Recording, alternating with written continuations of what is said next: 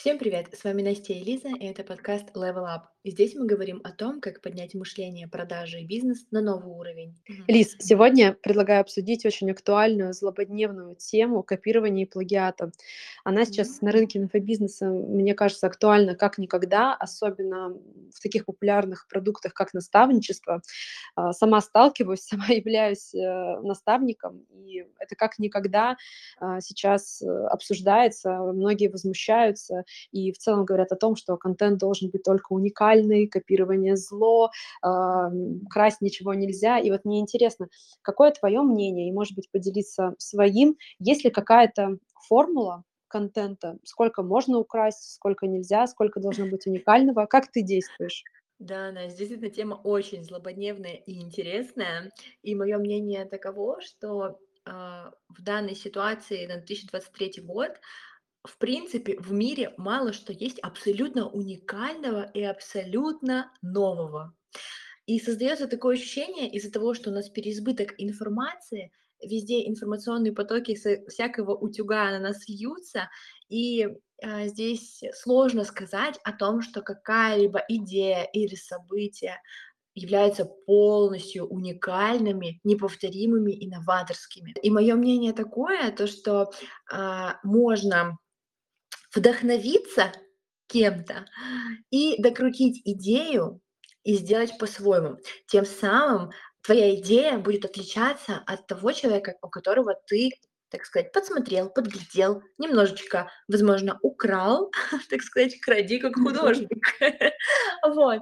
Потому что а, действительно что-то совсем уникальное мое мнение, сейчас можно произвести только если ты абсолютно ни с кем не общаешься в течение года и живешь в лесу, и тут на тебя падает какой-то какой-то, не знаю, поток свыше и, не знаю, рождает в тебе гениальное что-то, новаторское, новое, то, что ты никогда раньше не видел на этом свете, и ты это воспроизводишь.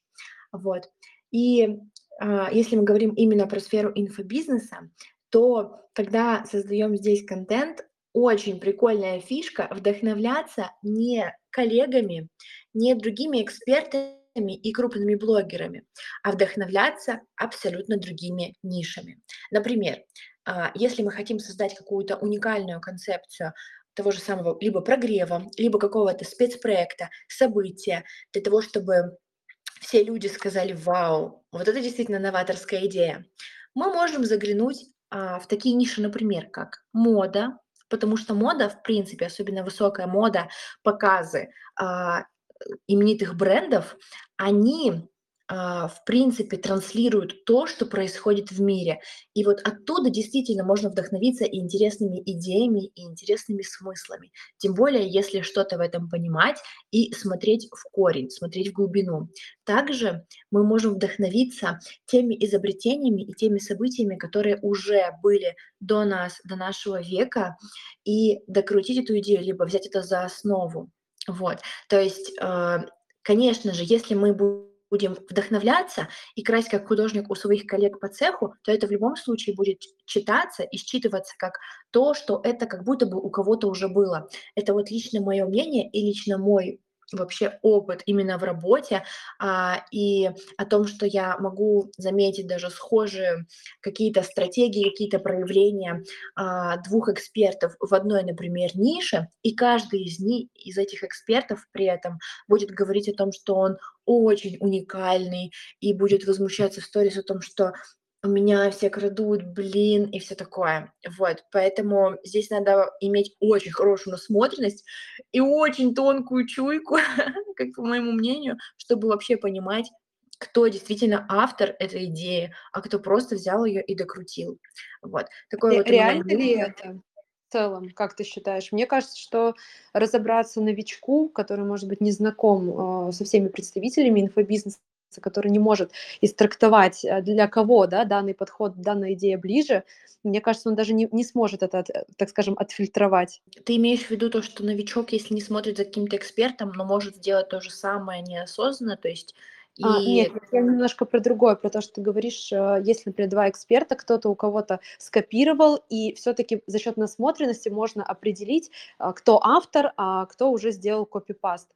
Но, окей, мне кажется, это сможем сделать мы, так как есть опыт. Но если человек только заходит в данную нишу, мне кажется, это почти нереально, так как любой контент он воспринимает как нечто новое для себя. Условно, у кого у первого увидел, тот и автор. Да, Настя, я с тобой согласна. Именно а, в этом случае новички, которые действительно недавно, например, зашли и увидели какого-то одного эксперта, выбрали его в качестве лидера мнений для себя, они, конечно, тем более, если это, фан, если это аудитория фанаты этого эксперта, то, конечно же, э, для них их кумир будет самым новаторским, самым уникальным, самым интересным и самым первым создавшим Мгм. какую-то идею. Вот. Настя, а ты как относишься вообще к копированию? Считаешь ли это за норму? Используешь ли это у себя? В целом мой подход достаточно схож с твоим. Я отношусь к копированию нормально, но к определенной Мгм. процентовке. А, Я тоже считаю, что невозможно такая ситуация, когда только одному тебе в мире пришла какая-то идея. Я не знаю, как ты Мгм. относишься к таким теориям, но я в принципе верю, что даже если, а, как вот ты предложила ранее, человек ушел в небытие, уехал куда-нибудь в горы, заперся на год, ему пришла идея, мне кажется, нет никакой гарантии, что эта идея, так скажем, из общего потока, из этого общего поля случайно не пришла еще кому-то, Да. может быть, вообще на другом конце земли. Вопрос, кто э, наберется Мгм. смелости, наберется мужества и быстрее это реализует. Поэтому бывает, знаешь, это как в музыке. Вот если мы говорим о, о вдохновении другими сферами, а, так как я увлекаюсь музыкальным направлением, зачастую Мгм. случается такая ситуация, когда музыканты, которые никогда не знали друг друга, не слышали э, чужого творчества, и их мелодии чуть ли не в один в один. То есть, если я не ошибаюсь, в музыке плагиат это что ли от шести-семи нот, и получается, что это плагиат, хотя человек искренне не знает, у кого вообще он скопировал. Поэтому м, говорить о том, что есть стопроцентно уникальный контент, э, я затрудняюсь. Вот не знаю, доверишь ты или нет, я, наверное, верю в то, что одна идея может прийти и в одну, и в две, и э, в три головы. Вопрос в скорости реализации. И, наверное, знаешь, еще какой момент я хотела бы уточнить, и вот дальше перейти к своему мнению, про то, что зачастую мы же даже не понимаем, что копируем. Это неосознанно. То есть э, с юридической точки зрения плагиат– это все-таки умышленное действие, когда ты берешь э, чью-то основу, внедряешь к себе и как бы забираешь себе, присваиваешь авторство и используешь. Но, как правило, мы можем какую-то идею, мысль услышать, уже забыть о том, что мы ее где-то слышали у кого-то, и нам кажется, что это гениальнейшая э, идея, да, какая-то или инструмент Мгм. пришел Мгм. только как тогда в этом случае э, говорить о стопроцентной уникальности? Может быть, человек искренне верит, что это его уникальное знание, его уникальная разработка, но по факту он шел когда-то по улице где-то или ехал в такси, где-то в динамике промелькнула какая-то идея, которую, может быть, он в облаках летал, не услышал, но на подкорке, да, подсознания она зацепилась. Он ее выдает и уверен, что уникальный контент. Я не знаю, вот у меня такое бывало. Бывало ли у тебя? Да, Настя, у меня такое бывало, и ты очень интересную мысль а, начала про, а, может, одна идея прийти в нескольких голов. Я хотела бы про эту идею тоже поси- э, посильнее раскрыть, Давай. а, потому что я тоже, знаешь, это с точки зрения, возможно, эзотерической, либо более духовной. Это теория про коллективное бессознательное, и когда Да-да-да. просто Да, общее поле, так сказать, информации работает, э, на то, чтобы не ни одному человеку пришла эта идея, и действительно я полностью с тобой согласна. И тоже в это верю, то, что действительно кто первый реализовывает, можно считать того, это и идея. Но у меня даже в жизни такое происходило, я думаю, у многих так людей было, когда мы просто, к нам спускается какая-то идея, какая-то мысль, мы загораемся этим, и из-за того, что, возможно, много дел, или мы не э, не вставляем в расписание в свое работнутые идеи, и мы просто можем через несколько дней заметить, как какой-то знакомый буквально через 2 рукопожатия реализовывает нашу идею. У тебя такое Да, было?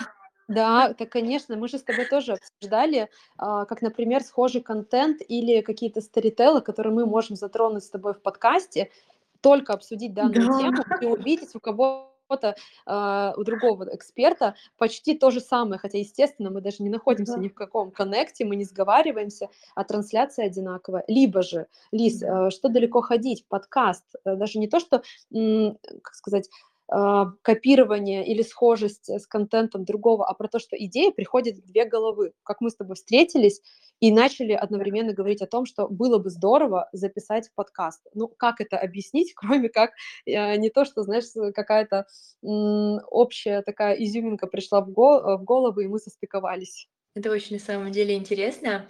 И знаешь, здесь сразу навязывается та идеология о том, что если к тебе пришла идея какая-то в голову, вот я, я предпочитаю именно так рассуждать и думать. Если к тебе пришла какая-то идея в голову, то весь мир, Вселенная ждет, чтобы ты именно ты реализовывал эту идею, да, потому что если бы как бы та идея, которую человек не может реализовать по энергетическим каким-то временным своим ресурсам, она бы к нему в голову и не пришла. Вот. И то есть к нам всегда приходят идеи, на которые мы можем, которые мы можем реализовать в мир. Да, на которые есть потенциал. Который есть потенциал, потому что иначе, мне кажется, как идеи, как mm-hmm. бы ее масштабы ты бы не смог даже на себя примерить и представить. Да, да. Почему кому-то приходит в голову, например, запустить ракету в космос, а кому-то приходит в голову а, посадить свою клубнику, не знаю, в палисаднике, да? То есть у каждого человека есть определенный ресурс на исполнение определенной идеи. Э, и здесь же, знаешь, э, само собой просто очень просится мне эта тема, то, что mm кладбище идей, так сказать, да, а, о том, что действительно, когда приходит идея, желательно ее скорее-скорее реализовывать, потому что а, иначе она такое ощущение, как будто бы немножечко протухает, и как будто этот канальчик, через который приходит идея, он забивается. Вот лично у меня есть такое на уровне чувствования. вот. Поэтому я стараюсь все идеи, которые реализовывать, о, которые приходят ко мне в голову, я стараюсь их реализовывать. И как можно быстрее. Я стараюсь как поступать так же, и я, наверное, даже, может быть, разовью твою мысль про то, что даже она не то, что потухает и как-то завидает, а может быть кто-то в этот момент уже понимает, что ну раз она тебе не нужна, как бы ты в принципе не находишь время для того, чтобы заняться, ну может быть я посажу эту мысль на э, в голову на какую-то более благодатную почву, поэтому если какой-то вот такой момент инсайта у меня бывает, что сегодня нужно сделать это, я, конечно, предпочитаю, пусть не идеально, пусть как-то, может быть, эм, на ходу, предпочитаю, что разберусь э, в процессе. И знаешь, я вот хотела вернуться, наверное, не только как бы отойти от темы а, вот банка идей, кладбища идей, если вернуться а, все же к плагиату, отойти от вот этой эзотерической части, какой-то духовной, к практике, а, вот про мое отношение. Я считаю, что, как и сказала, не бывает стопроцентно уникального контента, но при этом это не есть оправдание копированию идеи там, слово в слово, да, про то, что, ну, знаете, это общий коллективный разум, я тут ни при чем, это просто Вселенная мне подкинула, и как-то случайно 99% совпало с вами. Сейчас очень mm-hmm. многие эксперты этим грешат, и вот даже если мы берем рынок наставничеств, по факту одна и та же программа, как вот раз, размножается, да, от одного наставника к другому, люди не привносят э, абсолютно ничего своего, и по факту это получается, что ты покупаешь один и тот же продукт у разных людей – и, может быть, в этом и есть что-то классное, если какую-то идею, да, или какой-то продукт э, приправлять своим соусом, да, человеческим, потому что все равно мы каждый привносим свои черты, мы все уникальны. Но если этого не делается, то такой плагиат я, конечно,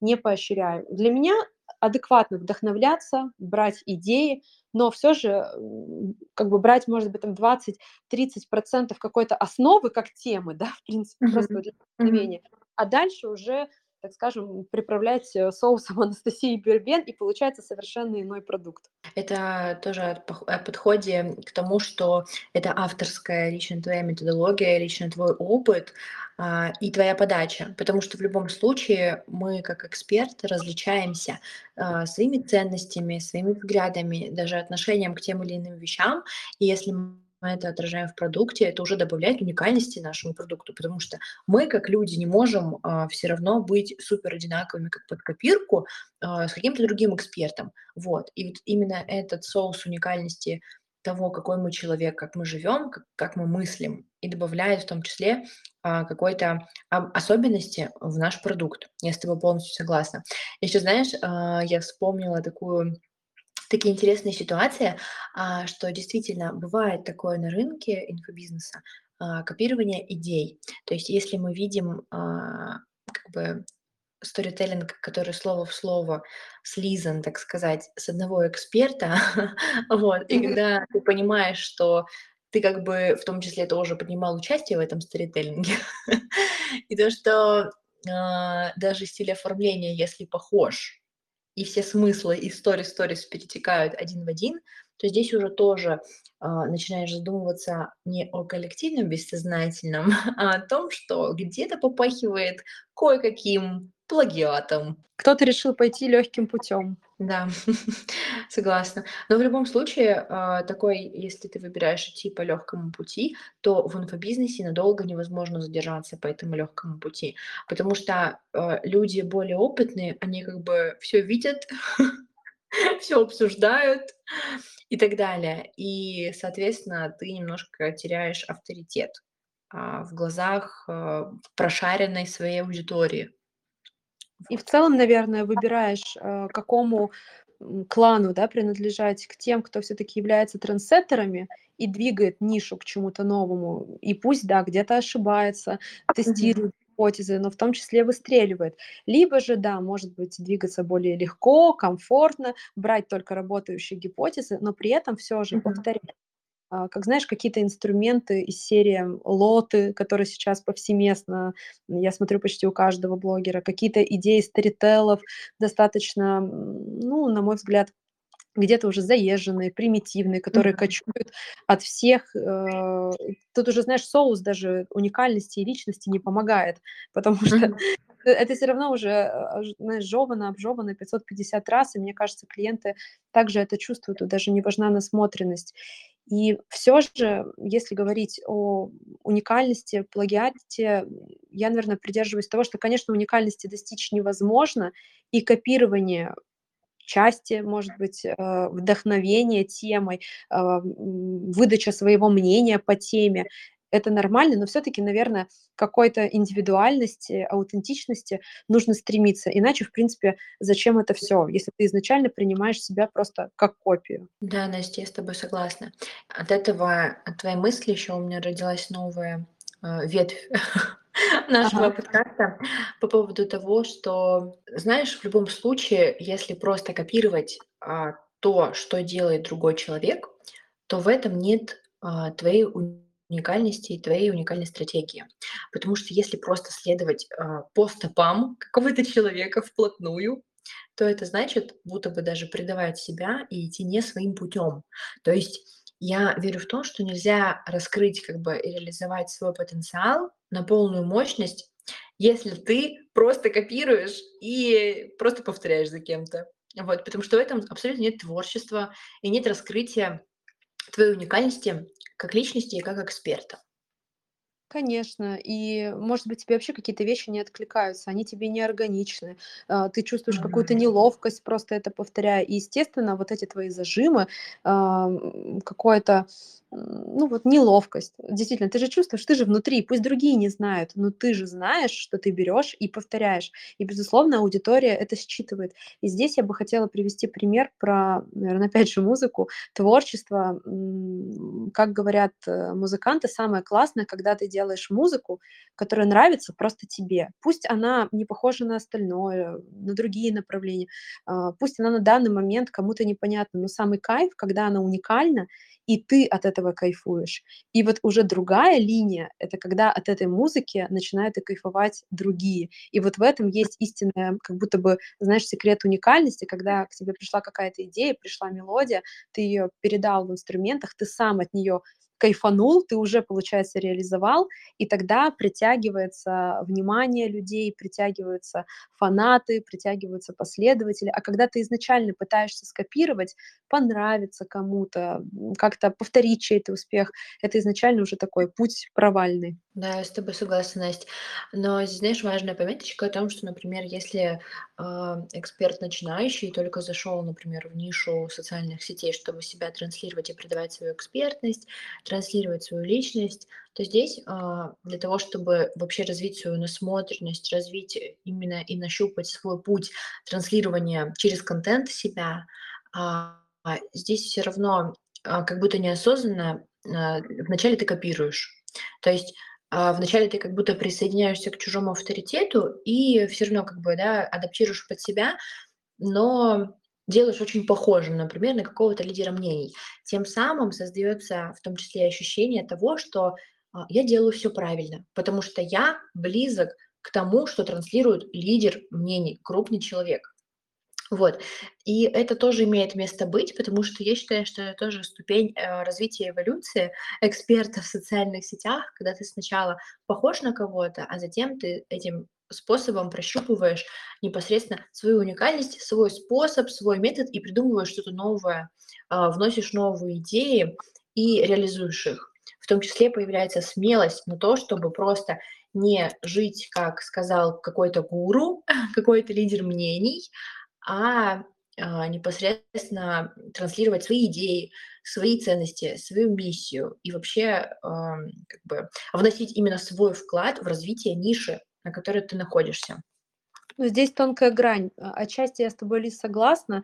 Опять же, ссылаясь на музыку, это как у многих музыкантов. Изначально ты, ну, хочешь, не хочешь, может быть, подсознательно ты копируешь стиль э, какого-либо музыканта известного, и потом приходишь к своему. И если переносить это на нишу инфобизнеса, раньше я тоже считала, что насмотренность – это один из э, наиважнейших элементов. Сейчас, признаюсь, изменила свое мнение. Может быть, даже и круто двигаться не так, как все, и особенно на рынке инфобизнеса это ценится как никогда. Но вот если говорить про насмотренность, она она имеет место быть как э, момент изучения инструментов, э, какой-то картинки, да, понимания э, самого рынка, ниши, но важно в определенный момент отсоединиться, чтобы не стать просто одним из вот этой армии клонов одинаковых, одинаковых сторителлов, контента, страничек, и ты уже можешь даже сказать, э, на кого смотрел да, тот или иной эксперт при формировании своей экспертности.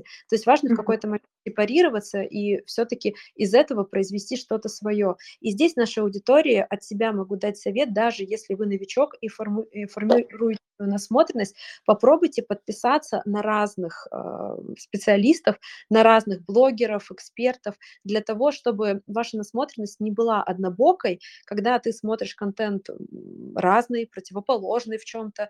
Э, мне кажется, это быстрее способствует именно формированию э, вашей личности, да, если можно так выразиться. Да, Настя, я с тобой согласна. Вот и ты мне недавно тоже сказала идею о том, что ты смотришь не только тех, кто тебе откликается, но еще и смотришь э, абсолютно противоположно, например, от своей системы мира мнение, и ты его принимаешь, и это действительно как бы расширяет вообще твою коробочку, так сказать, и э, начинаешь додумать, э, что вот бывают разные мнения, и у меня ощущение складывается, что формируется э, возможность посмотреть на какую-то одну ситуацию с разных сторон, узнать мнение разных людей, э, откликается они тебе или не откликается, а, и уже затем а, сформировать непосредственно что-то свое. Но я не говорю о том, что это обязательно делать для того, чтобы сформировать что-то свое. Вот, но это тоже как бы как платформа для размышлений. Я как считаю, один из инструментов. Да, да, это очень круто. Это, знаешь, как мне кажется, как пазл, да, вместо того, чтобы просто брать, э, посмотрел копипаст, да, посмотрел копипаст или посмотрел, дополнил. Ты как пазл собираешь, э, может быть, какую-то насмотренность от разных специалистов, приправляешь это все своим соусом и вот в этом, наверное, секрет уникального продукта. И, может быть, Лиз, в завершение выпуска, если у тебя какой-то совет для наших слушателей, как добиться уникальности? Мой совет и мое личное наблюдение, как добиться какой-то уникальности в контенте через социальные сети, это отписаться от всех, кто тебя вдохновляет и кто тебя не вдохновляет, и действительно заглянуть внутрь себя, поразмышлять, подумать, а как мне нравится транслировать контент, а какой я человек, а что для меня ценно, как мне нравится коммуницировать с людьми, в какой позиции я хочу находиться со своими подписчиками, как я вообще сам излагаю мысли, а какие у меня мысли по поводу того, что у меня в жизни происходит, как это можно связать с моей экспертностью, э, как это можно протранслировать так, чтобы лучше раскрыть мою личность.